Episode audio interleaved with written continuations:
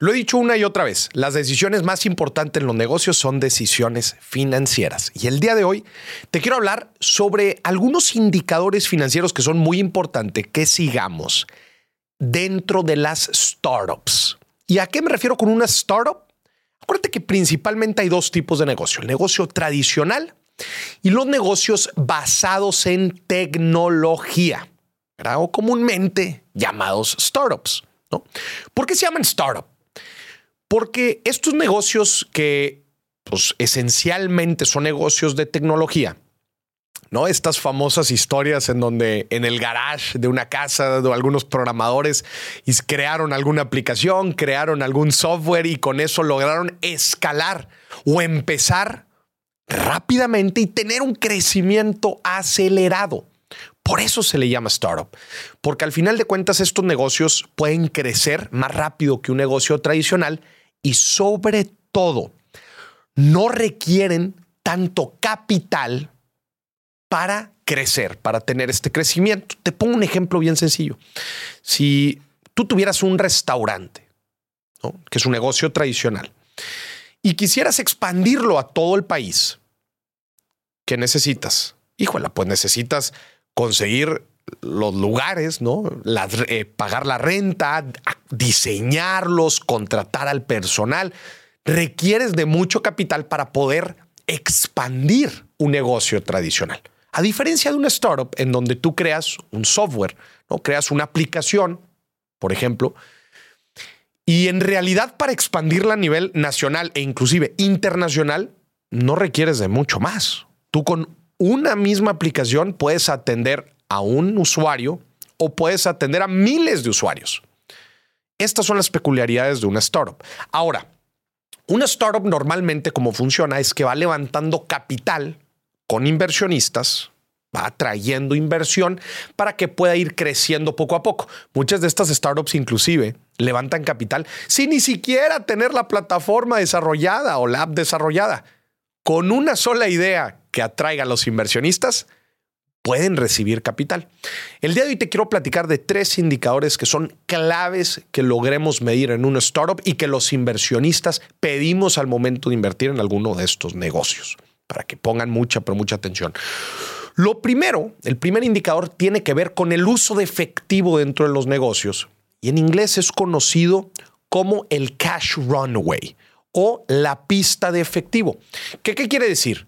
El dinero de efectivo el dinero efectivo que tiene el negocio, que le queda al negocio para sobrevivir cierta cantidad de tiempo. Muchos de estas startups operan en números rojos. ¿Qué, ¿Qué quiere decir? Gastan dinero, gastan dinero, gastan dinero con el objetivo de atraer usuarios, atraer usuarios, atraer usuarios, con el objetivo de que en algún momento puedan llegar a números negros. Bueno, el cash runway es solamente un indicador de cuánto efectivo le queda para sobrevivir a la startup antes de tener que levantar más capital de inversionistas. ¿Y cómo podemos medir el cash runway? Bueno, para esto podemos calcular también el cash burn rate, que es qué tan rápido está quemando efectivo el negocio. Y esto es bueno, pues muy sencillo, el cambio de efectivo de un mes a otro mes o de un año a otro año. Pero llevémoslo en el mes. ¿Cuánto efectivo se gastó de un mes a otro? Si tú este indicador lo divides entre el efectivo total que tiene el negocio, tú puedes tener la velocidad con la que el negocio está quemando el efectivo.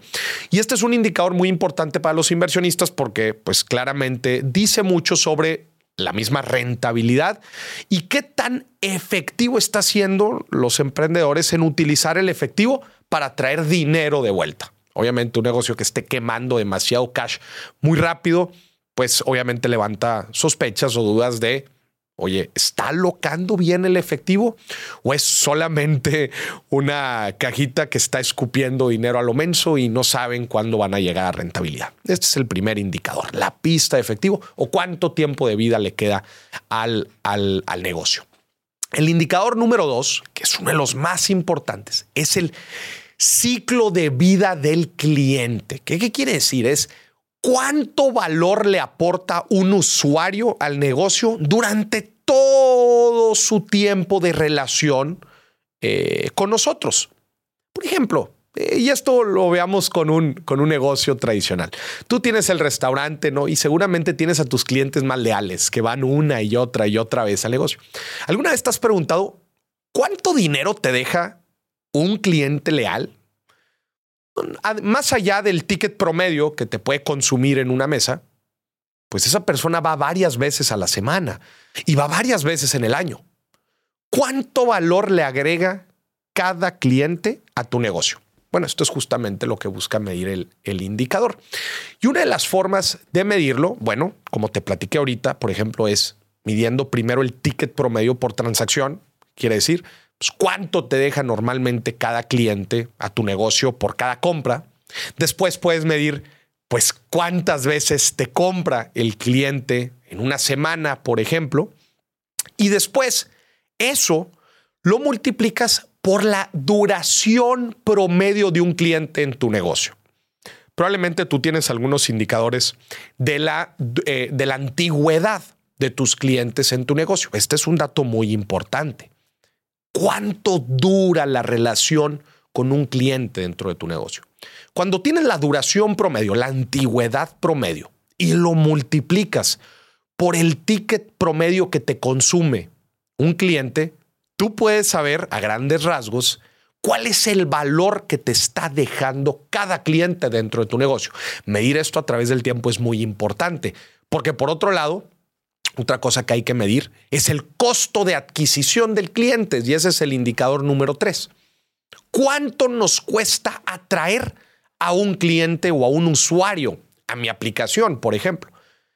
Oye, Maurice, pues ¿cómo que cuánto me cuesta? Bueno, pues es que hay muchos costos eh, asociados a atraer a un cliente. Por ejemplo, si haces alguna campaña de marketing digital o si tienes asesores que están vendiéndole a clientes o a usuarios, pues bueno, las comisiones, el gasto en pauta, el gasto en posicionamiento, por, por resumirlo de alguna forma, todos los, todos los gastos y costos del área de ventas y marketing, todo ese dinero dividido entre el número de usuarios que atrajo esa campaña.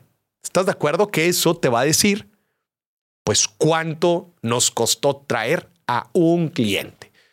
Eso después lo comparas con el indicador número dos, que era el valor total que me genera un cliente.